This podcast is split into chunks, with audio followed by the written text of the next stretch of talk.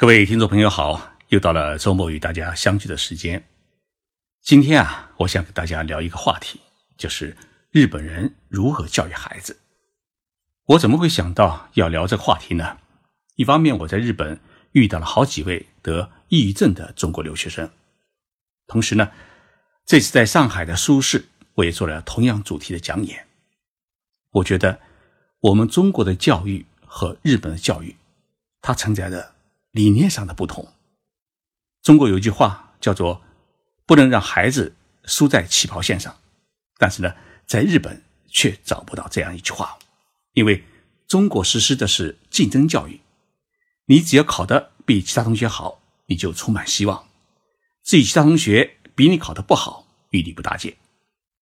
而日本实施的是能力教育，就是要培养每一个孩子具备。生活、学习、工作的综合能力。学习成绩好的可以去考东京大学，学习成绩一般的同学呢，哎，可以参加工作或者自己开店。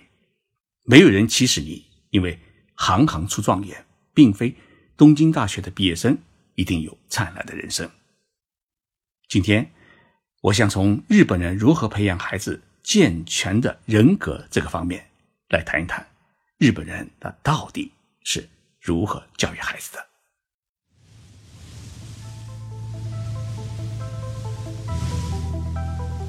任你波涛汹涌，我自静静到来。静说日本，冷静才能说出真相。我是徐宁波，在东京给各位讲述日本故事。在谈日本人如何教育孩子之前啊，我先来说一件事情。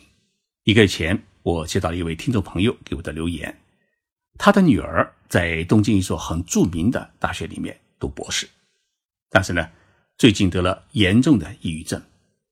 他希望我能够帮他们一起来开导他的女儿。在这对父母来到东京之后啊，他带女儿来我办公室看我。这是一位十分优秀的女孩子，今年二十六岁，在中国国内啊，她是北京超一流的。大学的毕业生，然后呢，再到日本留学，现在是东京一所著名的国立大学的博士生。在许多人的眼里面啊，这位女孩是一位既聪明又漂亮的女孩，就像一位公主，甚至有点高不可攀。但是她却在异国他乡得了严重的抑郁症，几次逃离学校，还有过一次自杀行为。学校很担心。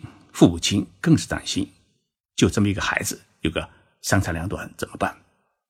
我跟女孩子啊用日语交谈，我想她更愿意把自己内心的一种苦处啊跟我说，而不想让父母亲知道。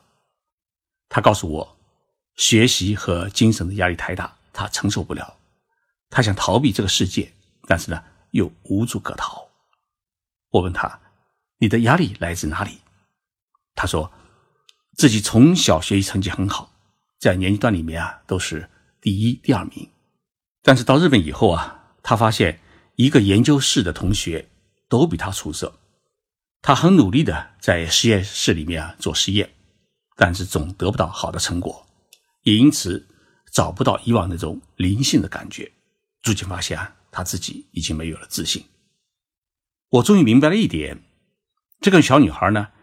他从幼儿园开始就是个学霸，一直到大学毕业，在所有的同学、老师和亲戚朋友的面前，他始终是一位聪明而骄傲的公主。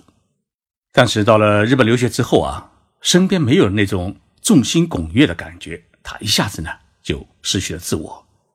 而大学、高中的同学的微信群里面，不断的撒出谈恋爱、结婚啊、出国留学啊、哎出国旅游啊、买房。卖衣服的信息，而她不仅每天呢待在实验室里面，到现在为止还没有找到男朋友。她忽然发现自己活得很窝囊，那么这种打击呢，令她精神啊处于一种崩溃的状态。学校很重视这位中国女博士的心理治疗，给她介绍了最好的医院，同时也安排老师同学与她沟通交流。但是呢，病情是时好时坏，最终呢是不得不中断学业。所以父母亲啊回国治疗，女孩子回国的那天，我的内心啊是十分的惋惜。我感觉到这位学霸型的女孩子，她学业一定是十分成功的，但是呢，人格教育上存在一定的缺陷，她的内心啊，缺少一份坚强，容不得委屈，经受不住打击。在这方面呢，我们父母亲的家庭教育存在问题，或许我们的社会也应该承担相应的责任。我为什么要讲这个故事呢？就是感觉到日本在教育孩子自立。自律自强方面啊，尤其是学会忍耐和打击的过程当中，他有一套独自的方式可以供我们参考。我在上海数字讲演当中啊，跟到场的三百多位听众朋友和网友说过一句话：日本孩子教育首先是教育孩子自立。不知大家有没有看到过一张照片，就是日本的皇太子的女儿爱子第一天上小学的照片。这张照片呢，有三个人：皇太子爸爸、鸭子飞妈妈，还有爱子。当然，照片之外呢，一定还有安保人员。但是，孩子的书包不是爸爸妈妈帮他拿的，而是爱子自己背的。在日本，大家看到这些照片啊，觉得没有什么异样感；但是在我们中国，有些网友呢，却把它当成了一件大事情，因为居然没有人为这么一位六岁的女孩子拎包。这里面我们就可以发现，日本人教育孩子的一种方式，那就是自己能做的事情一定要自己做，孩子的事情一定要让孩子自己做，父母亲呢不可替代。所以从小培养孩子自立的精神，不给别人添麻烦，包括不给爸爸妈妈和爷爷奶奶这样最亲近的人添麻烦，这成了日本社会的一个基本的行为准则。在日本的孩子教育当中啊，动手能力教育也是一项很重要的人格教育的内容。日本的孩子啊，不管学习多忙，都要帮助父母亲啊做家务，比如说学会叠衣服啊、倒垃圾啊、自己整理玩具啊。那么吃完饭之后，碗筷都必须自己拿到厨房里面去，不能放在桌子上面一走了之。日本政府规定，小学生都必须在学校里面吃午餐，但是这个午餐呢？不是去食堂里面吃，而是在教室里面吃。学生推举的值日生呢，必须自己去食堂里面啊，把饭菜抬到教室里面，然后呢分给每一位同学。啊每一位同学呢，吃完午餐之后啊，必须要做两件事情：一件是把自己的托盘和碗筷呢送到洗碗室里面自己清洗干净，包括把牛奶的纸盒拆开了以后啊冲洗干净。然后呢。把碗筷各自归类放好。第二件事情就是全体同学搬课桌，光着脚敲着屁股，用毛巾呢手擦地板，把整个教室与走廊呢擦洗一遍。这个教育就是让孩子们明白一个道理：你要得到就必须付出，天下没有不劳而获的好事情。日本教育孩子还有一个原则叫“三加二”原则。这个三加二原则就是父母亲和老师在教育孩子时，他做对了五件事情，你只能表扬他三件，另外两件你要提出批评，指出他的不足，让孩子知道，在成功的背后还有自己的短缺，在渴望得到表扬和奖励的时候，也许会面临批评和打击。这个三加二原则就是为了培养孩子们不翘尾巴，不叫。不躁不自满的品德，培养一种从小能经受打击的一种坚强的心理。日本孩子还有一个一岁原则，什么叫一岁原则呢？就是孩子长到一岁的时候，父母亲就不能再给他喂饭，孩子必须自己学会吃饭。在日本的超市有专门的婴儿用具货架，那么这些用具呢，按年龄的不同分成不同的大小规格。最小的是一岁孩子用的，最大的是五岁孩子用的。也就是说，一岁的孩子有专用的小筷子、小调羹、小碗和小牙刷。而在一般的家庭用餐厅，都有婴儿专用的座椅，有专门的儿童套餐。无论是吃拉面还是面包、米饭，就让孩子们自己无乱的来吃。有时候看到小朋友啊吃咖喱饭，把自己的脸和衣服啊。抹的是五彩缤纷，但是爸爸妈妈和店里的营业员都是无动于衷，任凭孩子们自己啊胡乱的吃，从小培养起一种独立的精神。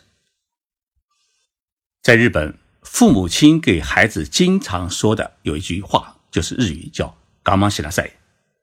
这句话翻译成中文的意思就是你要学会忍耐。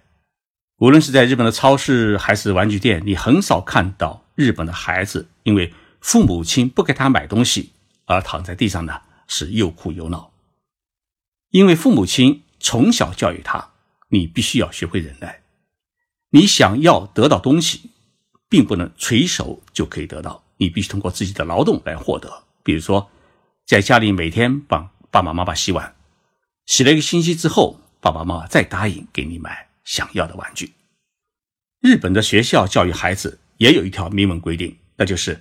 小学生不能带钱到学校，一旦被老师发现了，这些钱就会被没收，并通知父母亲。所以，日本的小学生上学啊，口袋里面是没有零花钱的。正因为如此啊，我们看不到日本的小学附近有专门面向孩子们的小商店啊、小吃店，你也看不到孩子在路上摆东西吃，肚子饿了、嘴馋了，就必须回家才能吃到。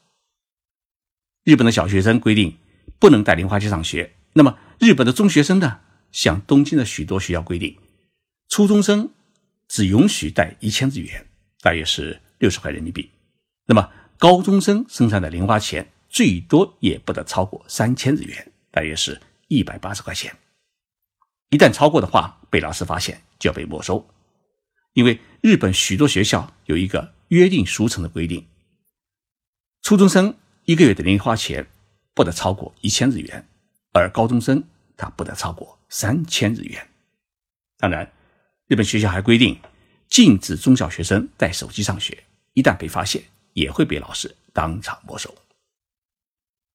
日本学校的这些规矩啊，能够被学生的家长们所接受，跟日本良好的社会治安有关。因为小学生都是自己放学走路回家的，很少有大人接送。在东京。还有小学生拿一张交通卡自己坐地铁呢上下学，所以没有手机呢也没有问题。日本这种从小培养孩子独立自主的品德与精神带来的最大的好处是，日本的动手能力比较强。比如说自己盖房子啊，自己做家具，自己修汽车，在日本男人当中这也是常事。而无论是男生还是女生。没有人会在自己结婚的时候要求父母亲给自己买一套房子、买一辆汽车。有钱的话自己买，没钱的话租房子结婚，不会因为自己的婚事而去给父母亲添麻烦。所以，啃老在日本年轻当中被认为是一种不符合道德的行为，会被人瞧不起。因此，日本人家庭、还有学校和社会对于孩子教育。